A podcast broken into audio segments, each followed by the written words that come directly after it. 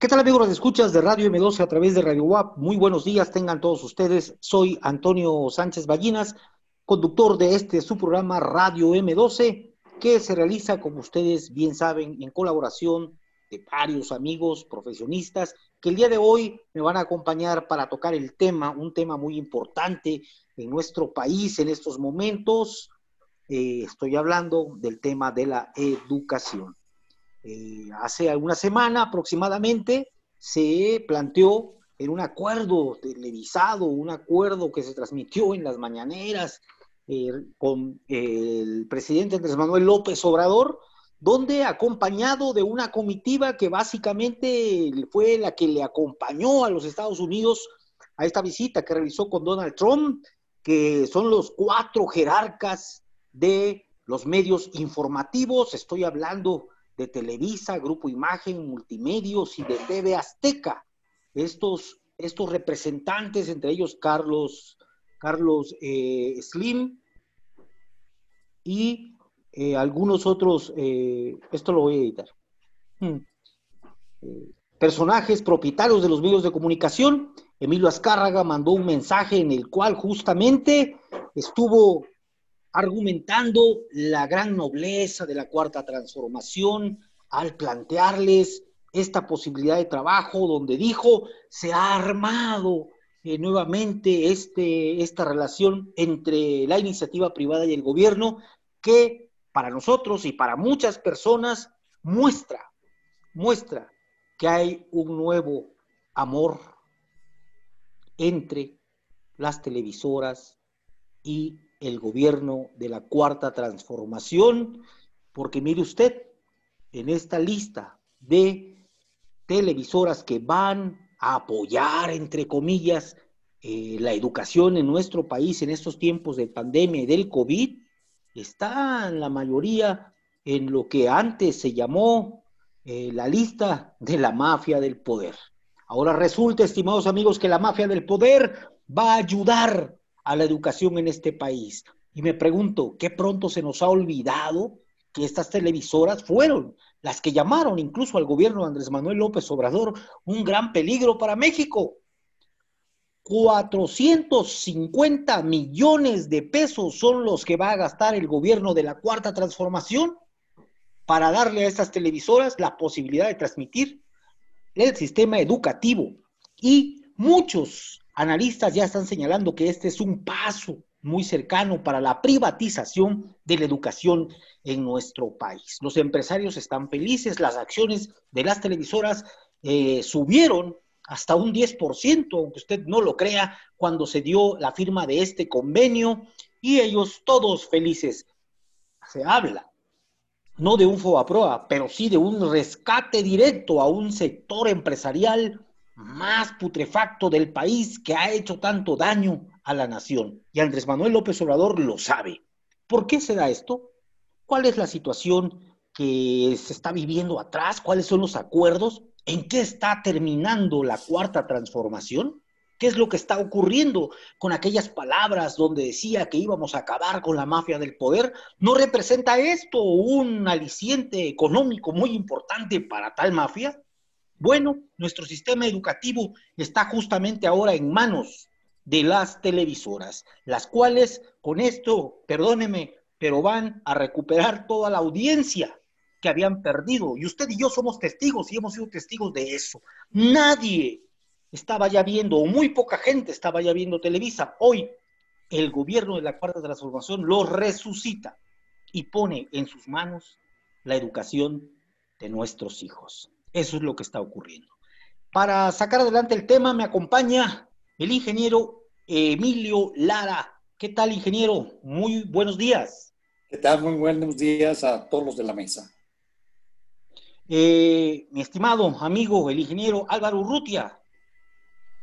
¿Qué tal? Muy buenos días. Aquí escuchando qué buena introducción estás dado. Ahí le vamos. Pero muy buenos días para todos y para toda la gente que nos escucha. Correcto. Y también está nuestro compañero, el economista Marco Álvarez. Muy buenos días, Marco. Compañeros, muy buenos días para entrarle a este debate que, está, que se va a poner bueno. Pues vamos a empezar, estimados amigos. Marco, la educación de nuestra niñez justamente en las manos de la mafia del poder?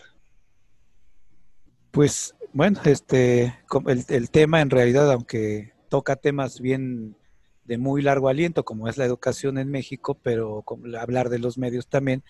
Pero ah, como está el título del programa, efectivamente creo que se lo podemos ver, o sea, como que una síntesis de lo que últimamente ha pasado y de lo que tú describías muy bien en la introducción, como dijo el ingeniero también, este, parece muy bien la introducción que hiciste y este y en realidad son es, estamos asistiendo como que digamos que ya va saliendo los peines, ¿no? Para quienes decían, y pues efectivamente todo el mundo estamos diciendo, o los, la gente que había dicho, pues hay que esperarnos, hay que darle este beneficio de la duda, a ver qué pasa, vamos a verlo en concreto. Bueno, estamos viendo en concreto, precisamente, ¿no? Estamos viendo en concreto cómo está saliendo el peine de muchas, eh, de cómo se está articulando, cómo se está rearticulando el poder económico y político en México lo que tú describiste muy bien en la introducción, pues está, es tanto una cuestión de una decisión económica importante, de una decisión política y también de una,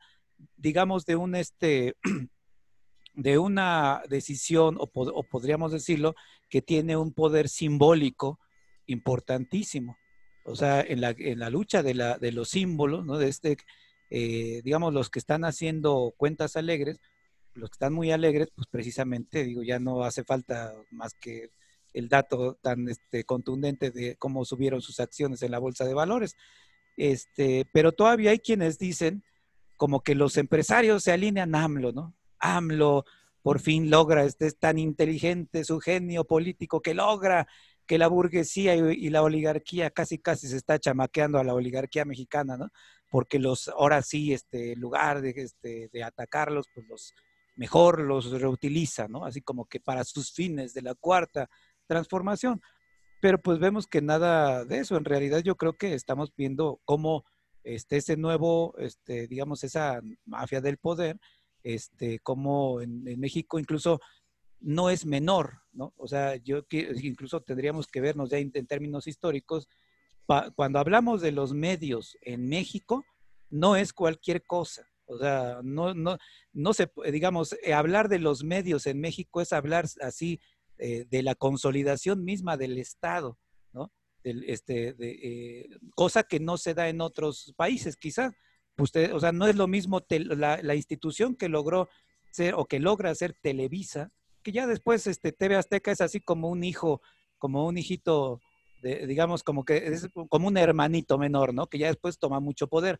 Pero digamos, quien da las pautas ideológicas, quien hace la elaboración del discurso del poder, quien hace la, elaboración de todos los contenidos culturales, ideológicos, este, que, eh, educan en el país durante y que, eh, durante, digamos, décadas y que además legitiman un poder, que eso es lo importante, o sea, juega muchas funciones muy importantes Televisa, que incluso fue parte de la exportación ideológica pues, que, este, a otros países, ¿no? O sea, no es lo mismo hablar de Televisa que hablar de, un, de la televisora local en Honduras o de la televisora local en este, incluso en Chile o en países grandes, ¿no? Claro, se puede comparar con la producción de contenido ideológico con a lo mejor televisoras como Venezuela o las televisoras en Brasil, ¿no? Hablando de América Latina o las televisoras en Italia, por ejemplo, ¿no? Pero, o sea, es a lo que voy, de que no, no se le está entregando, este, digamos, esto no es cualquier cosa así técnica como nos la quieren presentar como que dicen, es que no quedó de otra por la pandemia, pues ¿quién tiene la tecnología? Ahí está este Televisa, ¿no? Y TV Azteca, y Grupo Fórmula, y Grupo Multimedios, ¿no?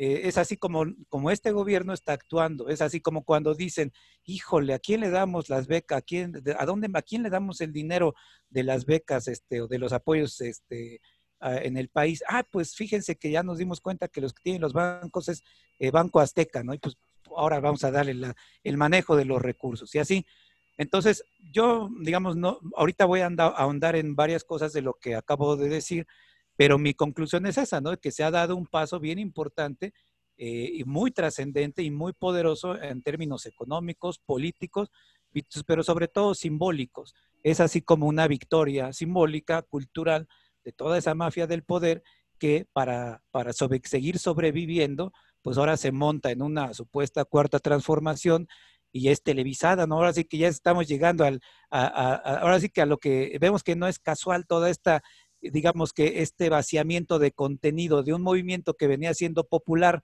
en, en sus inicios, cómo lo han vaciado de contenido, o mejor dicho, han cambiado el contenido. Y recordemos cómo fue, por ejemplo, en donde cerró campaña Andrés Manuel, pues en el Estadio Azteca, nada más y nada menos, ¿no? En el AMLOFest, ¿no? O sea, toda esa sustitución de simbología también es un acto pedagógico que, que nos indica la burguesía y la oligarquía que los que siguen mandando, y no es que se estén chamaqueando a la burguesía, o sea, a los que está, al quien, al quien están funcionalizando es al líder de un movimiento como es Andrés Manuel López Obrador y el presidente de la República, que ahora no, o, sea, yo sostengo eso, que quien está utilizando a, esta, a un dirigente que en algún momento, o que tiene cierto consenso entre mucha gente, bueno, pues es esa oligarquía. Pero bueno, hasta ahí lo dejo por el momento. Sí, tal parece que nos este, están, están trivializando la nota diversos medios de comunicación. Ahora sí, todos, incluyendo a Ciro, incluyendo a Lored, incluyendo, bueno, a toda esa eh, grupo de periodistas chayoteros callaron como momias, no hicieron ningún tipo de crítica, además, como si fuese, fuese un, una ocurrencia genial de en la mesa de Vasconcelos, ¿no? Eh, eh, de que cómo vamos a sacar adelante la educación ante la pandemia, cuando supimos y vimos claramente que desde la designación del señor Barragán en la Secretaría de Educación Pública, esto, esto ya estaba apestado. Bueno, ¿Cómo la ve, ingeniero? La cuarta transformación en una relación de amorío con la mafia del poder, ni nada más ni nada menos. Bueno, esto eh, tiene definitivamente, pues como siempre, muchas aristas desde donde abordarlas, ¿no? Yo empezaría, sin entrar en detalle nada más, en sí eh, existe una reforma educativa o existió una reforma educativa en donde definitivamente pues se continúa con ese proceso de adoctrinamiento, por un lado al conformismo y por otro lado al consumismo este, de, entrada, ¿verdad? Las dos cosas. Y por otro lado, pues obviamente ese adoctrinamiento para pertenecer a este sistema neoliberal y el aspecto globalizador. Pero bueno, no es este, digo, habrá que analizar. Se supone que hubo cambios ya que hicieron en determinado momento y que fueron propuestos en el Congreso para la nueva, para las modificaciones a los programas y a los objetivos y todo.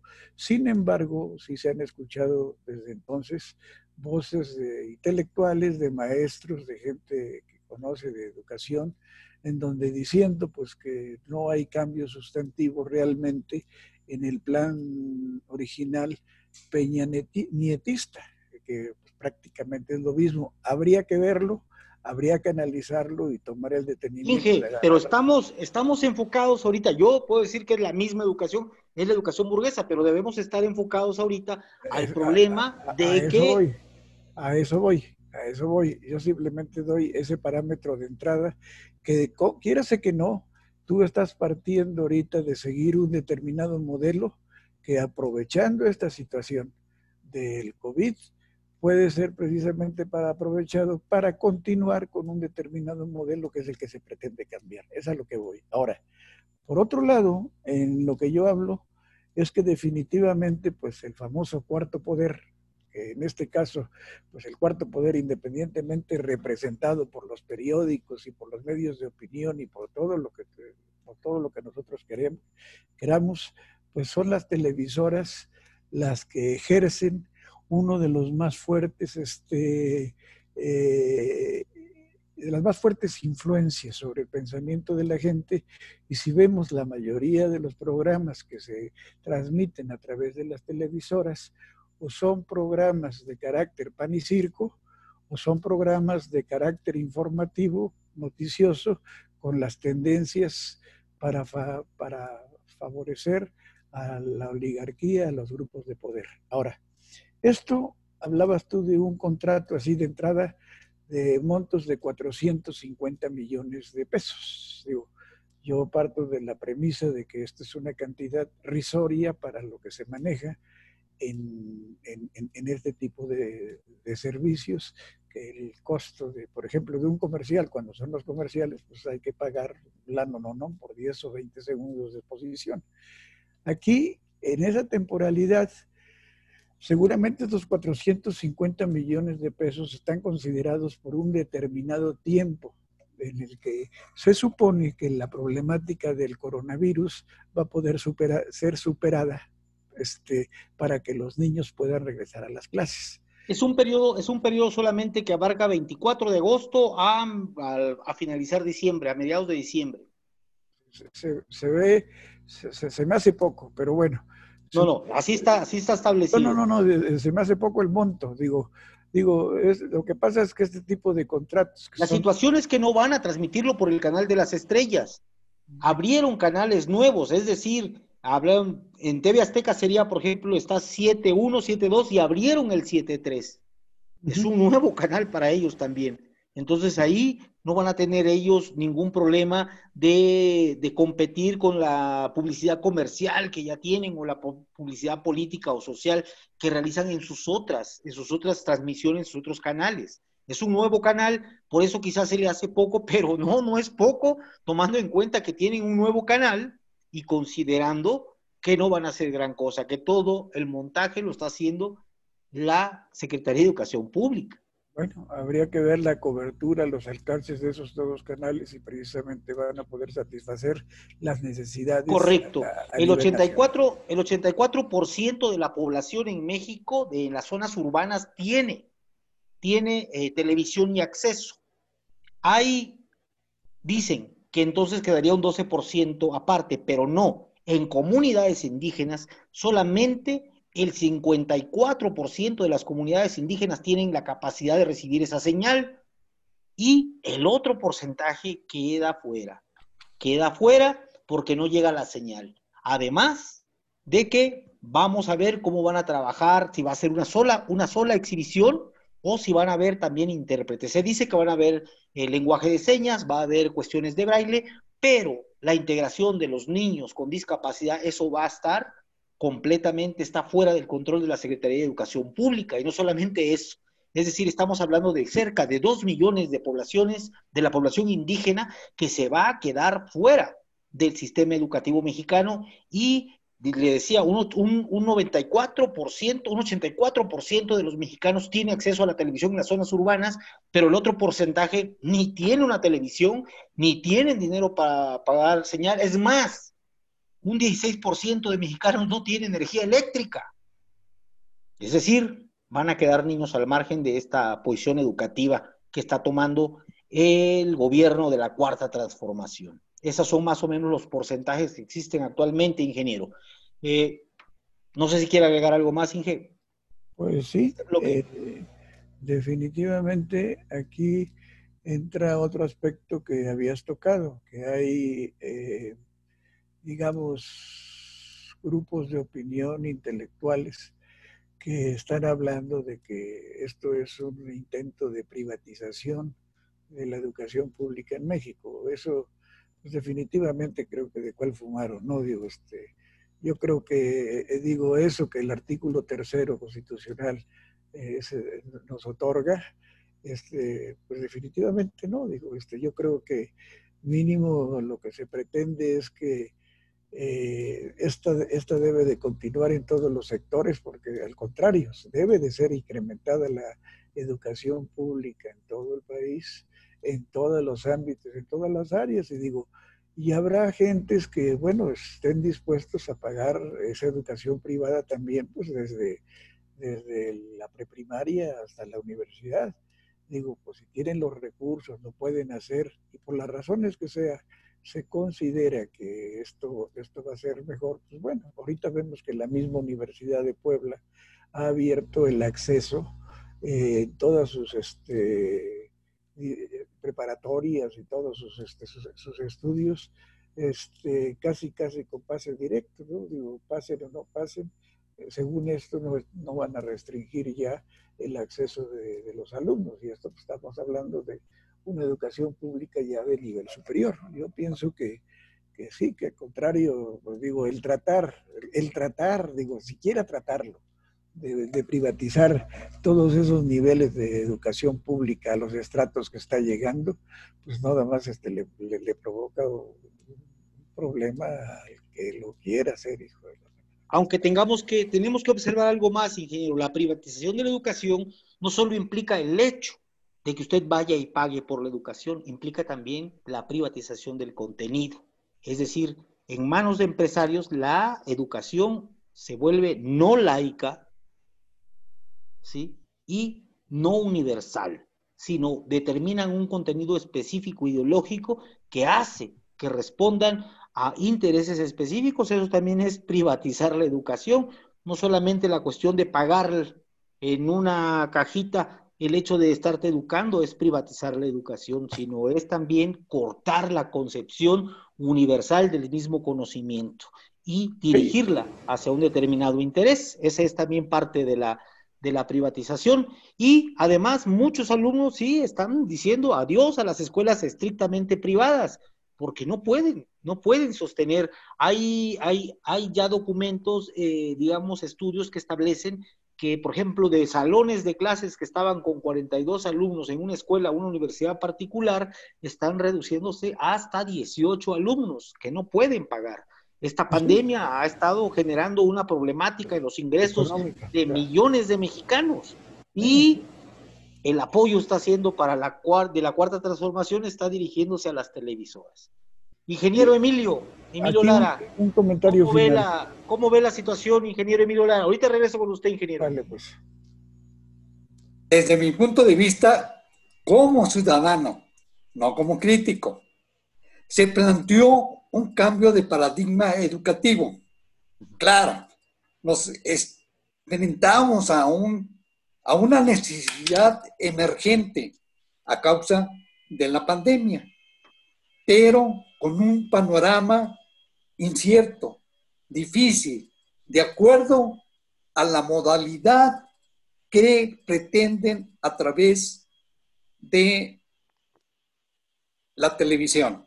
O sea, una modalidad educativa por televisión que nunca se había llevado a cabo.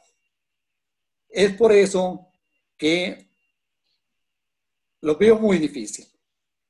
Pero también, como comentabas, Toño, y con respecto a la educación privada, por falta de apoyo yo veo racismo en el gobierno. Primero empresarios y pymes, ahora colegios privados. ¿Que no todos son mexicanos? Bueno, desgraciadamente, así es como funciona este México imperfecto hágase la voluntad de este gobierno.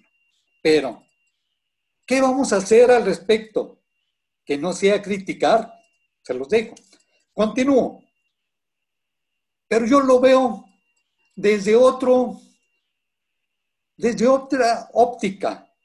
¿Cuáles son las consecuencias y la repercusión que vamos a tener? El mundo está cambiando más deprisa que nunca y nos vemos inundados por cantidades imposibles de datos, de ideas, de promesas y amenazas.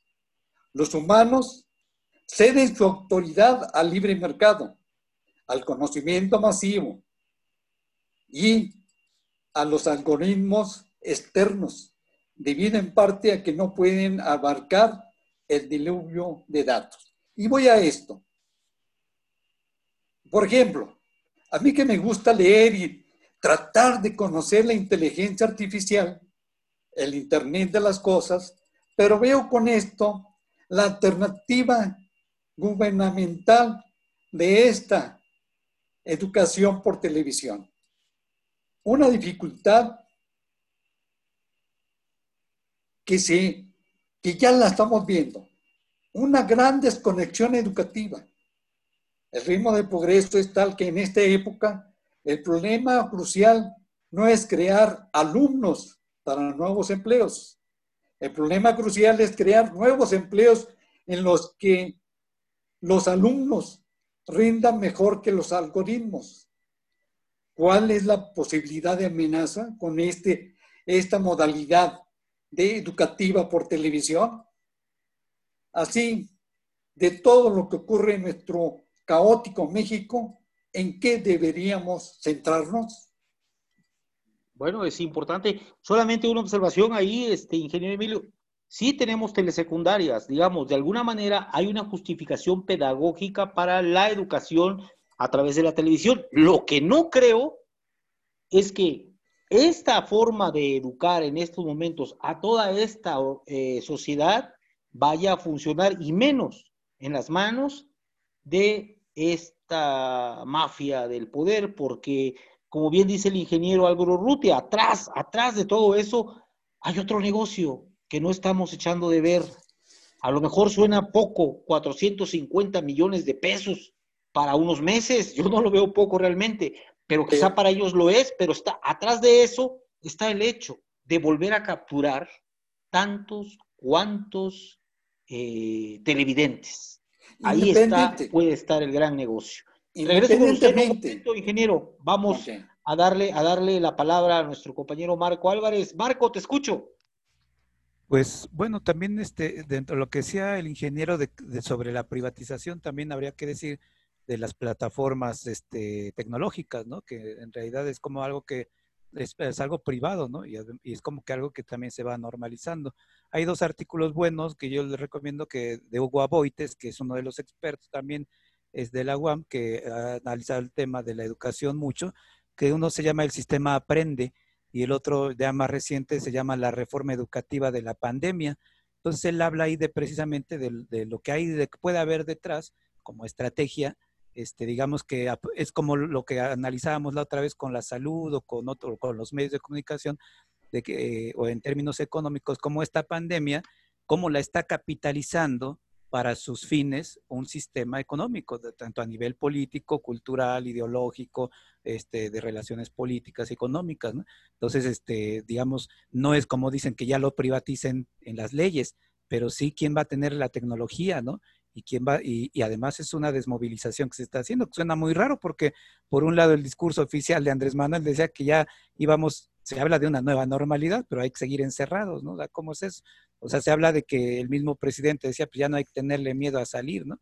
Incluso ya había un plan para más o menos, este, eh, lo habían dado en mayo, ¿no? A finales de mayo estaban hablando de que habían algunos parámetros que se iban a seguir en el regreso a clases, ¿no? El 10 de agosto íbamos a regresar a clases todo de manera normal, ¿no? Y, claro, con ciertos, este, con ciertas ahí estrategias este, eh, de, la, de la distancia, el cubrebocas, etcétera, etcétera, un cierto escalonamiento de, de la asistencia, etcétera. Entonces, bueno, eh, digamos que también es, eh, la cuestión es de que es una privatización por otros medios, digamos, es como en el tema de la salud, nunca se privatizó la salud, pero quien proporcionaba los medicamentos, etcétera, etcétera, o sea, las, las eh, outsourcing que hacían... Eh, Pensa la dueña de, muchos, de muchas farmacéuticas en todo México y en América Latina y aparte de varias funciones, ¿no? De, también de, personal de limpieza, de personal de vigilancia, de muchas cosas, ¿no? Entonces aquí en la educación es lo mismo, sigue habiendo una privatización. Retomo también lo que dijo el, ingeniero Emilio cuando nos hablaban de un cambio de paradigma, de eso casi ya no se habla, ¿no? O sea, digamos, esto es así como que algo que está aprovechando el capital para, pues, para seguir creciendo y para recuperarse, está claro. Pero de la reforma educativa de la cual tanto se habló, pues, en realidad no ha quedado más que en un remozamiento. Incluso el mismo, o sea, el punto yo creo que de los que han hecho una crítica que a mí me parece muy de fondo, eh, hablando del tema de la educación, es Enrique Dussel, ¿no? Incluso él que apoya la cuarta transformación, pues él ha hecho esa, esa, esa crítica que dice, en términos generales, la, el paradigma colonial, este, el paradigma eurocéntrico, pues se sigue, eh, ese no se ha tocado para nada en nuestra, en nuestra realidad mexicana en la educación. Entonces, de eso, pues ya ni hablamos, ¿no? O sea, estamos ahorita hablando de las cuestiones un poquito más inmediatas de cómo están entregándole al capital eh, la educación con el, con el pretexto de la pandemia. Pero está lo otro, ¿no? ¿Qué tipo de educación se está, este, se está, a cuál se va a regresar? O sea, si, la, si digamos, este paradigma pues sigue intocado, ¿no? Y, este, y bueno, yo me recuerdo esta, no sé si ustedes recuerdan, en, el 2012 haber visto un video, me, da mucha risa ahora comparar lo que pasaba antes y pasaba hoy. Hay un, hubo un meeting muy famoso en Tlatelolco de Andrés Manuel López Obrador, que Taibo dio un discurso que incluso este, para como anécdota, pues hasta AMLO se puso a llorar, ¿no? Le salieron ahí algunas lágrimas que creo que ahora ya viéndolo bien fueron más de cocodrilo que de otra cosa, ¿no? Este, cuando, y, el grito de guerra fue así, fuera Televisa, ¿no? O sea, en esa conmemoración de la memoria histórica y de la necesidad de, de hacer otra cosa era tumbar un pilar del sistema, eh, del régimen este, que nos ha oprimido, que es Televisa. Y entonces es, muy chistoso ver cómo hasta se le salieron las lágrimas a Andrés Manuel y ahora pues se le sale y ahora se le salen las lágrimas, pero de alegría, yo creo, ¿no? Entonces, no, y este, suelta el billete.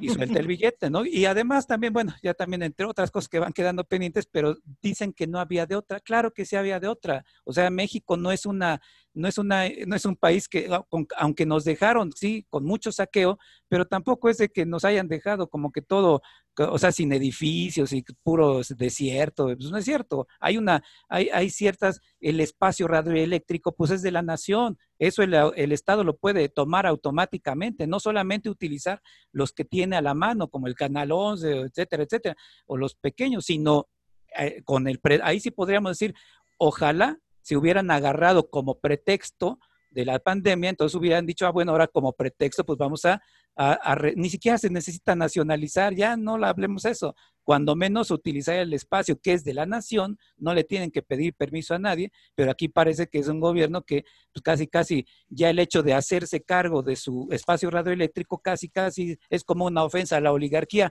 no se vaya a enojar Televisa, pues porque nosotros vamos a hacer un canal mucho más poderoso que ellos, ¿no? Y se puede hacer, y no, o sea, está, está en condiciones, o sea, ni siquiera se tendría que hacer una, eh, claro, hay una, hay, una, hay una inversión que se tiene que hacer, pero en realidad creo que sí había de otra, que aquí es otra de las falacias que siempre nos dicen actualmente, ¿no? Que no había de otra y por eso se hizo esto, ¿no? O sea, y la gente lo cree y no se pone a pensar en otras opciones que sí había de otra, ¿no? O sea, las, por medio de las radios comunitarias, por medio de concesiones hacia movimientos sociales, hacia el magisterio de base, se podrían hacer cosas maravillosas desde el punto de vista pedagógico, cultural, este, de acción política, de liberación, etcétera, que no se quiere ver eso.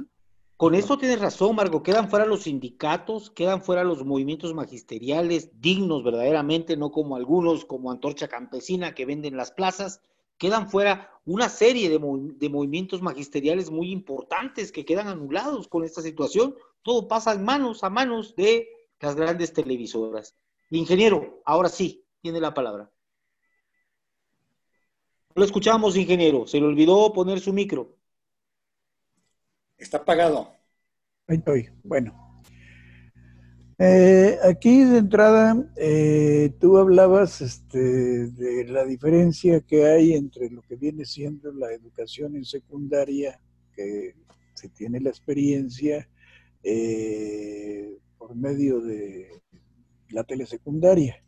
Y ya esa experiencia es una experiencia larga, la cual definitivamente este, no hay duda que ha brindado buenos resultados. Eso no hay duda que ha brindado resultados buenos porque pues conocemos a muchos que en su, de adolescencia fueron a, las telesecundarias y dieron excelentes resultados en lo que viene siendo su desempeño en preparatoria y desempeño profesional. Eh, ¿Por qué? Porque se encontraron métodos en su tiempo adecuados para impartir con suficientes recursos, eh, llamémosle pedagógicos, visuales, para hacer esto.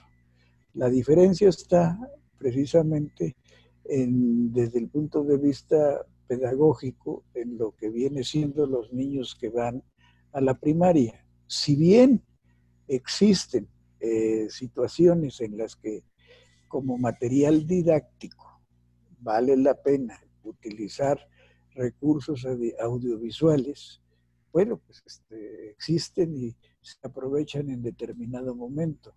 Pero dentro de lo que viene siendo el desarrollo de la educación, aquí pues hay técnicas que viene siendo de la técnica de la enseñanza y la didáctica, en donde una cosa que maneja mucho la atención de los niños es muy cambiante durante el transcurso del día eh, a ciertas situaciones, su atención de, lo que está pasando está cambiando en forma muy continua.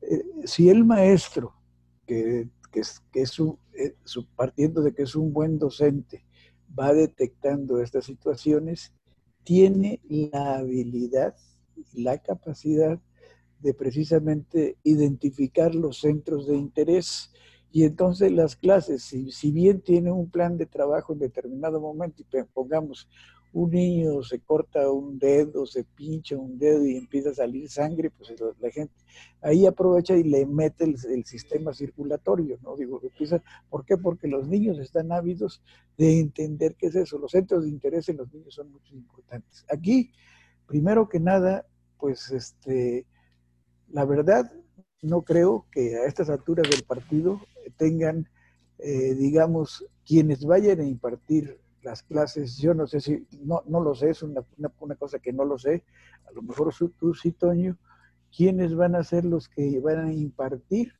las clases desde, desde las televisoras para que llegue la información a estos niños. Son maestros que qué formación, son los, son los maestros este, que ahorita existen, tengo entendido que no, están, quedaron fuera de los programas de educación, sino van a ser otras personas que son las que, pues no sé cuándo los prepararon, como para que asuman ellos el rol de maestros de, este, de cuestiones de primaria y en base a qué forma lo van a hacer, cómo lo van a hacer y verdaderamente si los resultados que se esperan pues van a ser positivos. ¿Cuáles van a ser los niveles de, los, niveles de educación que se pueden dar? Ahora, eh, por otro lado, pues definitivamente lo que mencionaban hace un rato ese que ocupó, en este caso Marco, la discriminación que se está haciendo los, por los alcances que se están dando y lo que habíamos mencionado antes del programa, exactamente la cuestión de el acceso a este tipo de información a nuestras comunidades eh, o pueblos originarios que muchos de ellos, este, normalmente, si nosotros vamos a una comunidad de eso, vamos a encontrar dos maestros o dos tipos de maestros que se conjugan para realizar el trabajo.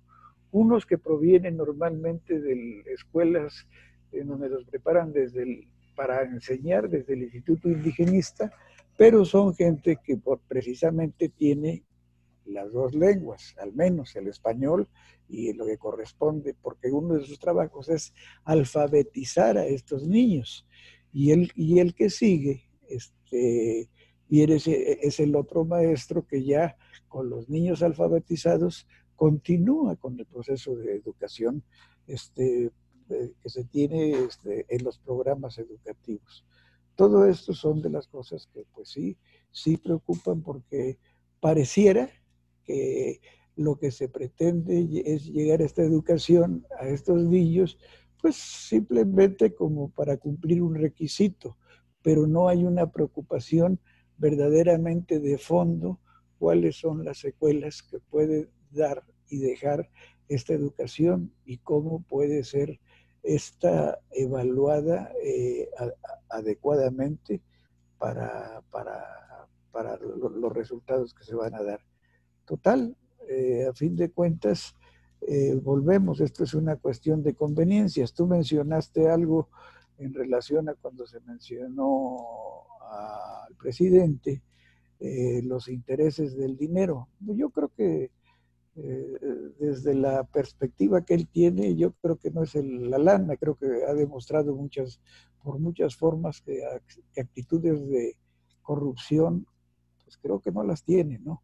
Lo que sí este, está demostrando con lo que, comenzó, con lo, que comentó Marco de su llanto que hizo ahí en Tlatelolco, en Tlatelolco, bueno, lo que está demostrando es que, es un manipulador.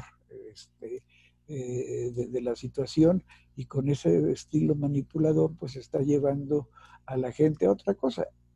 Quiero recordar también que ya por febrero hablábamos de los cambios que se vislumbraban en la famosa convención de Davos, en donde en esa última convención de Davos ya se empieza a hablar de ese desarrollo de carácter económico más humano, en donde hay que preocuparse más por la gente. ¿Por qué? Porque, claro, ya habían percibido precisamente la inconformidad creciente en todos los estratos pues, más desprotegidos y más jodidos, y pues dicen, ¿sabes qué?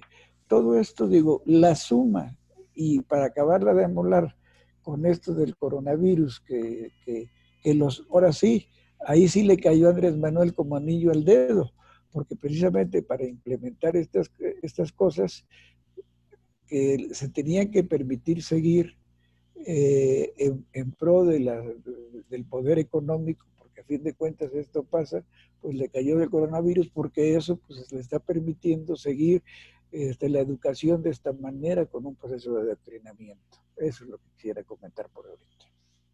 Correcto. Correcto. Pues le escuchamos su comentario, ingeniero Emilio. Como comentabas, eh, hay la modalidad de telesecundarias, pero es muy diferente, porque inclusive ahí son presenciales y tienen la guía de un maestro en aulas, ¿sí? Cierto. En cambio, con la televisión no están en una aula y no tienen la guía del maestro. No, va a estar la mamá va a estar el papá que además pero eso es lo que eso es lo que les van a pagar. eso es lo que me quiero referir. Yo le doy más importancia a las consecuencias y cuáles son estas el alumno sí independientemente de lo que eh, la política la negociación del gobierno con empresarios se lleven a cabo cuál es el que puede salir afectado. Y yo concluyo con esto.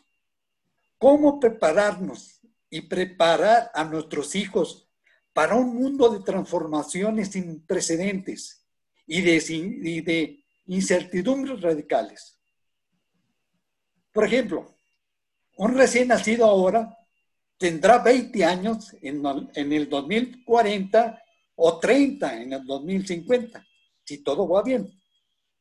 Ese bebé podrá estar vivo hacia el 2100 e incluso podría ser un ciudadano activo en el siglo XXI. ¿Qué hemos de enseñar a ese niño o niña que le ayude a sobrevivir y a prosperar en el mundo de 2050 o del siglo XXII ¿Qué tipo de habilidades y conocimientos necesitarán para conseguir trabajo, comprender lo que ocurre a su alrededor y orientarse en el laberinto de la vida con esta nueva modalidad por televisión? Sí, claro. Esperemos que eso sea solamente una breve pausa de la formación adecuada de los niños, porque realmente ya estamos, eh, algunos papás estamos viendo que no podemos educar a nuestros hijos solo en casa, tenemos que sacarlos, tenemos, tienen que hacer ejercicio, tienen que sociabilizar, tienen que vivir la vida, sentir el mundo, la naturaleza, el aire, el sol, la luna, y parece que nos están orillando a otra cosa y eso no, no es posible. Y todo eso también hay, no hay que perder de vista que esta situación es consecuencia de todo lo que nos ha dejado el neoliberalismo. ¿Qué hubiera pasado si verdaderamente hubiéramos tenido eh, un sector salud fortalecido, realmente ciudadano, popular. De entrada no, teníamos, no tendríamos tantos muertos y en segundo lugar, esta pandemia nos hubiera hecho lo que el viento a Juárez, o por lo menos no hubiera sido tan grave. Marco, te escuchamos. Pues otro aspecto es este, digamos, ya imaginándonos un poquito cómo va a estar el asunto, pues va a ser algo así como de Frankenstein, ¿no? Así como de como el extraño caso del Dr. Jekyll y Mr. Hyde, casi casi, porque por un lado se supone que van a estar pasando contenidos educativos, ¿no? Las televisoras, esos canales así, pues no estrellas, pero en los canales estrellas, pues sigue la basura, ¿no? Y sigue el racismo, y sigue la xenofobia, y sigue la violencia, y sigue la convalidación al, poder económico y a la cultura empresarial de los capitalistas, etcétera. Entonces, realmente yo invitaría que como pueblo nuevamente veamos que realmente con los resultados ya ya no pongámonos de si este AMLO o no AMLO, simplemente lo que nos está, nos va a afectar históricamente, y creo que sí es algo histórico este, este acuerdo que hicieron, porque digamos, eh, eh, como yo decía ya para finalizar un poco, regreso a lo que yo decía antes, de que en México los medios de comunicación pues nos dieron toda la, digamos, ocultaron matanzas, ¿no? O sea, eh, distrajeron de los problemas reales, alabaron a verdaderos delincuentes, los encumbraron, sus mismos dueños son unos delincuentes, ¿no? O sea, que eso es lo increíble y que no lo vamos a dejar de decir nunca, de que son, o sea, Salinas Pliego, Azcárraga, Slim, tendrían que estar siendo investigados igualitos a los Oya o peor, ¿no? Porque realmente el daño ya es ahí una cuestión no solamente económica, sino han hecho un daño en la deformación de la conciencia del pueblo, ¿no? En, la, en, en robarles su, su, conciencia de clase, en hacerles, en distorsionarles el espejo en el que se ve el pueblo, para que el pueblo vea algo totalmente amorfo y algo totalmente que no existe, ¿no? Entonces eso es una, una situación que como si se supone que eso iba, iba a ser una transformación, pues se tendría que decir, como en otra, ahora sí que lo malo es que aquí no aplicó la lógica obradorista, ¿no? De que dice, pues no sirve esto del pasado, pues vamos a quitarlo y vamos a hacer justicia. Bueno, pues quite, o sea, ¿por qué no se les quitan incluso las concesiones a, esta gente? Y, se les terminen y punto. ¿Por qué no se puede hacer eso? o sea, ¿por qué como pueblo no exigirle al, este, eh, al presidente de la República y ya que no salgan con el cuento de que, pero es que eso no lo prometió en su, en su campaña, o sea, eso no importa, o sea, la cuestión es que estamos viendo qué es lo que realmente hace falta, no lo que se le ocurra a alguien, porque si es alguien, si vemos que cada vez está más este, a los pies del, de una oligarquía, pues valemos que eso, ¿no? El mismo, el mismo Taibo, o sea, en sus épocas de crítico lo dijo, decía, pues es que no podemos seguir al caudillo, ah, porque si no, así nada más ah, ah, eh, críticamente, porque si no, si ese caudillo nos, de ese caudillo nos lleva al despeñadero, pues ahí va toda la bola, ¿no? Aplaudiendo ahí, yéndose al despeñadero. Entonces, bueno, yo creo que sí es un tema que amerita no solo, eh, digamos, un, un, análisis realmente más este, histórico de qué que el, papel que han tenido esos medios como para todavía seguirles dando oxígeno. Y pues ya para finalizar, yo diría, aquí nuevamente otra vez digo, primero los pobres o primero los Forbes. ¿Por qué? Porque los pobres tienen la promesa de que esto va a funcionar, la promesa, ¿no? Pero los ricos y los Forbes sí tienen la seguridad al otro día de que ya sus ganancias se incrementaron. Entonces aquí que no nos vengan con que primero los pobres, porque aquí es primero los Forbes. Además, además, no hay que olvidar que sí hay de otra, es un buen hashtag, además, este, Marco, sí hay de otra, es real. Y la otra es, se pudo haber considerado a las radiodifusoras de los pueblos, comunitarias, esas radiodifusoras que fueron golpeadas durante el, el gobierno de Calderón y de Peña Nieto, esas radiodifusoras hoy podrían servir para poder llegar a todo el pueblo indígena y no indígena de nuestro país. Y ahí ese recurso que AMLO está soltando a la mafia del poder hubiera sido mucho mejor. ¿Qué pasa, estimados amigos? Hay 30 millones de seguidores para Andrés Manuel López Obrador o más, aseguran sus altavoces. ¿Y por qué no enfrenta la mafia del poder con toda esa gente, con todo ese pueblo? ¿Por qué se rinde tan fácilmente? ¿O es que acaso nunca tuvo la intención de verdaderamente enfrentarlos? Hay que hacer la reflexión, hay que hacer la reflexión y bajo ese criterio podríamos decir, bueno, parece que les vio la cara de a muchos, a muchos mexicanos. Y hoy algunos que siguen todavía creyendo en que la cuarta transformación va a sacar adelante al país. Discúlpeme, ni AMLO era un peligro para México, ni era el bien para todos los pobres. Eso es los hechos. El criterio de verdad que debe regir la información y a un periodista son los hechos. No podemos sujetarnos a la posibilidad de, o al quizá, o al que hay que esperar. Lo que hace verdaderamente objetivo a un programa de radio o de televisión es tomar un criterio de verdad que tenga el hecho como un elemento primordial. Ingeniero, escucho. Bueno, eh, definitivamente eh, la idea esa que tú hablas de la radio comunitaria se debe de aplicar, pero aquí yo desde la óptica que la veo es como disparar eh, la señal, pero sí en nivel de televisión desde ese tipo de radio comunitaria. Porque si ahorita viene un momento de enseñanza, que ellos van a quedar totalmente marginados. ¿Por qué? Porque quienes vayan a dar esos programas, sean quienes sean, pues no están calificados en la lengua como para poderse expresar para ellos. Pero se necesita mucho más en esas edades, este, los niños a los que apenas estás en el proceso de alfabetización, mucho más eh, apoyo didáctico para poder hacer que, que puedan entrar en el proceso de compresión tan complejo, ¿no? Digo, de, esa enseñanza. Eh, insisto, por otro lado, en que, pues aquí lo que decía... No entiendo esa parte, Ige, porque la Secretaría de Educación Pública tiene un departamento indígena, tiene un departamento que se llama Educación Indígena y no es de ahorita. Yo creo que todos esos elementos están considerados. El problema no es estrictamente eh, el hecho de que tengan, ¿no? Va a haber intérpretes, va a haber el, reparto de útiles con braille, va a haber, digamos, que los argumentos más comunes están cubiertos. Cualquier cosa que usted cuestione a esta gente lo tiene cubierto. Lo que no tiene cubierto, lo que no tiene explicación, es justamente en los términos políticos. ¿Por qué le da la educación de nuestro país a la mafia del poder? Esa es una pregunta. Una mafia que ningún agente del pueblo la había nombrado así. El gobierno de la Cuarta Transformación así les dijo. Ellos son la mafia del poder.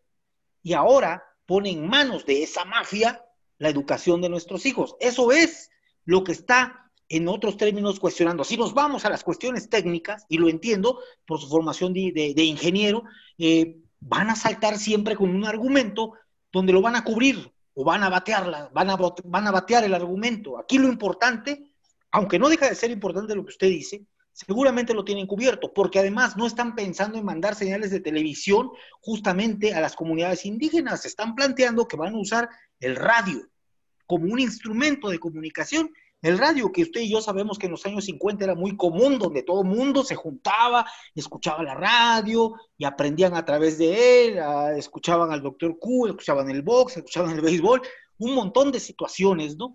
Eso es lo importante. Digamos que esa parte la tienen cubierta. Cualquier cuestión técnica se la van a responder. Aquí la cuestión explícita Aquí el cuestionamiento directo que en lo personal yo le hago al gobierno de Andrés Manuel López Obrador, la Cuarta Transformación, es por qué pone en manos de la mafia del poder la educación de nuestros niños en este país. ¿Por qué? Esa es el cuestionamiento directo. ¿Cómo es posible que ayer le llamaba mafia y hoy le pone algo tan importante, lo más importante que tiene un hogar, los hijos, en manos de una mafia? Y mafia de verdad. Ese es para mí el cuestionamiento principal. Las cuestiones técnicas, en este caso, créame, hay países que con muchos menos recursos económicos sacan adelante cualquier sistema educativo y armonizan la educación de su pueblo. Aquí el cuestionamiento es otro. ¿Algo que agregar, ingeniero? Sí, aquí pues lo que me regreso. El problema no es, este, está bien que la educación llegue de esa manera en forma bilingüe para educar, ocupaste la palabra educar, que el, el contexto es mucho, muy amplio, pero aquí estoy hablando de una particularidad, que es la parte de alfabetizar y enseñar a las personas, a los niños pequeños. Más arriba, cuando ya, por un lado, eh, tú les quieres platicar, por ejemplo, hechos históricos y todo lo demás, cuando tienen otro, pues, se los hablas en, su, en, su, lengua, los van a entender muchísimo mejor que las otras. Pero por otro lado, dejo eso por algo que me llamó mucho la atención de lo que dijo Marco.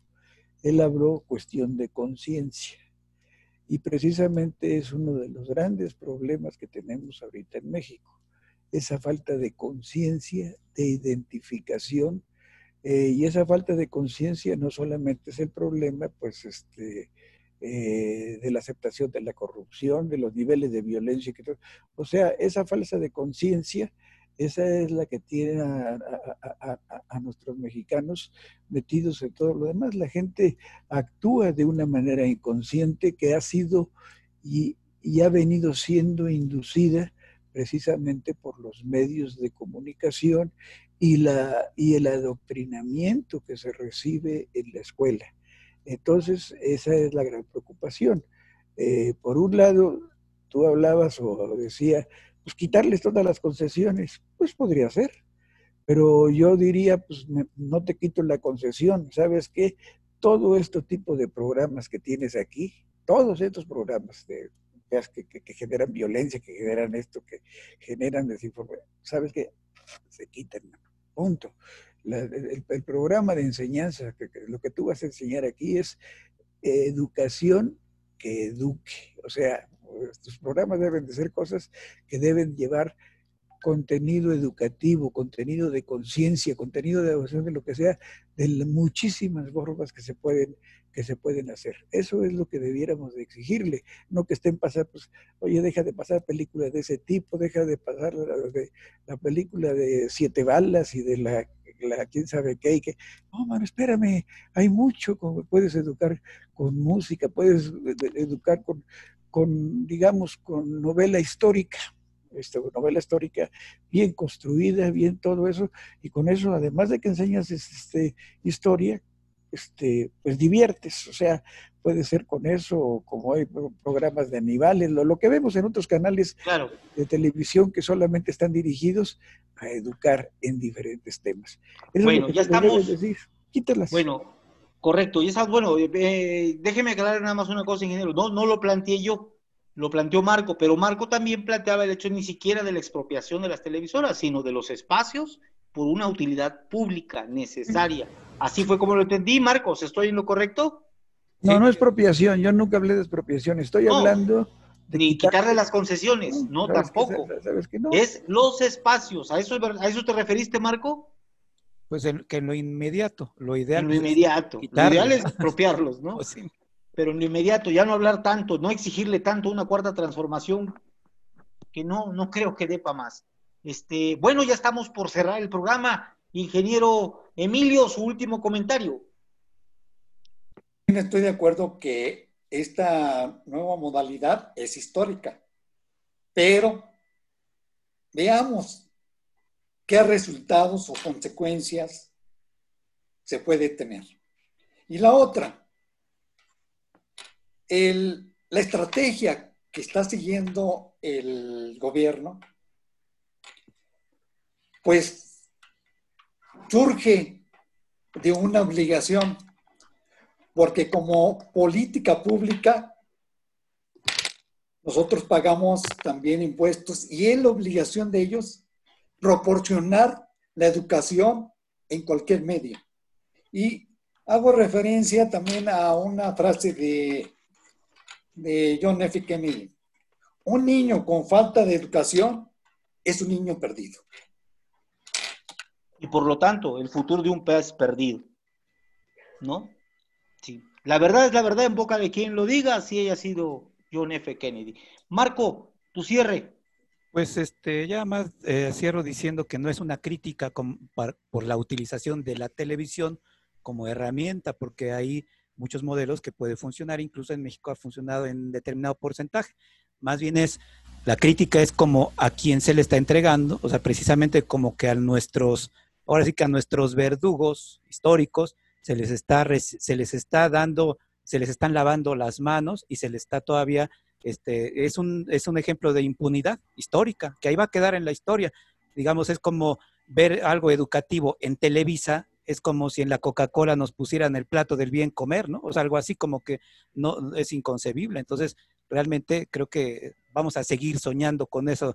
Yo recuerdo ese, ese, no estuve en ese meeting de Tlatelolco, pero seguiremos soñando con una transformación de fondo en los medios de comunicación, donde el, poder del pueblo sea el que realmente se imponga, ¿no? Y se haga un ajuste de cuentas con los verdugos del pasado. Eh, ingeniero, ¿me escucha? Su cierre. Perfecto. Eh, bueno, aquí yo nada más hago una equiparación de, entre educación y el, y el educador, el maestro. Creo que como maestros, que eso lo traslado a toda la educación, cuando somos maestros de, vocación, de voluntad, antes que formar cualquier tipo de individuos, debemos de formar gente buena. Esa gente buena debe de ser gente buena primero para sí mismos, luego para su familia, luego para la sociedad, luego para la región y luego para México. Y después, si de paso los convertimos en gente muy preparada, que ojalá y así sea, su contribución va a ser mucho mayor a todo el proceso de integración de cual país. Pero si desde un principio, en vez de formar gente buena, formamos gente como Salinas de Gortario, como gente perversa, que, que, no hay duda de su capacidad, lo hemos platicado mucho, de su nivel de inteligencia, de todo lo que queramos y de muchos políticos que, que los vemos y dicen, ah, hijo, su inteligencia son superdotados. Pero bueno, nadie les enseñó o, o, nunca alguien les hizo entender que deberían, primero que nada, ser gente buena. No es lo mismo ser un excelente profesionista y hacer daño a la, a la gente que te rodea a través de, de, las, de las, cosas que, que dominas, a ser un hombre bueno que siempre estás tratando de apoyar a la sociedad con tus hechos. Eso debe de ser el fin último de la educación. Nada más, nada, mejor comentario y nadie puede estar en desacuerdo con eso. Gente buena. Y la gente buena ética. también. Ética. Así es. Y hay que darse cuenta, hay que darse cuenta. No podemos decir una cosa y hacer otra. No podemos decir que queremos hacer el bien para el pueblo y luego entregarle a los enemigos del pueblo la educación de nuestros hijos. Esa es una realidad. Eso es un hecho objetivo, es lo que está ocurriendo. Además, se están dejando de lado, no están echando de ver que los hijos van a estar en casa y que alguien tiene que cuidarlos y que papá y mamá tienen que trabajar. Y aunado a la cuestión de la pandemia, ahora hay que quedarse en casa para estar atendiendo también de esta forma la educación de los hijos. La escuela no era solamente un espacio donde el niño podía aprender, sino un espacio donde el niño también podía sociabilizar y aprender otras cosas que no fueran estrictamente las cuestiones académicas. Y ahora papá y mamá no van a poder, algunos o muchos, con esta carga. Y eso le importó a la cuarta transformación. Tomó en consideración a los padres, a las madres, a las madres solteras. Eso no lo veo en el acuerdo firmado. Felices y contentos la mafia del poder. Perjudicados nuestros niños. Atento. Vamos y queremos escuchar su opinión. 2212 38 24 27. Llámenos, escríbanos por WhatsApp. Ahí estamos para recibir todas sus opiniones a favor o en contra. La transformación no está en manos de nadie más que del pueblo unido aquellos que alguna vez ocultaron la matanza de Aguas Blancas, la matanza de Acteal, la matanza del Charco, la matanza de Tlatelolco, las matanzas en Ciudad Juárez, en todas las zonas fronterizas. Esos son los que hoy tienen en sus manos la educación de su hijo, de mi hijo, del hijo de todos. Esto es para preocuparse, estimados amigos. Gracias, gracias a todos. Soy Antonio Sánchez Ballinas. Por favor, pórtese mal, cuídese bien. Nos vemos, nos vemos la próxima semana.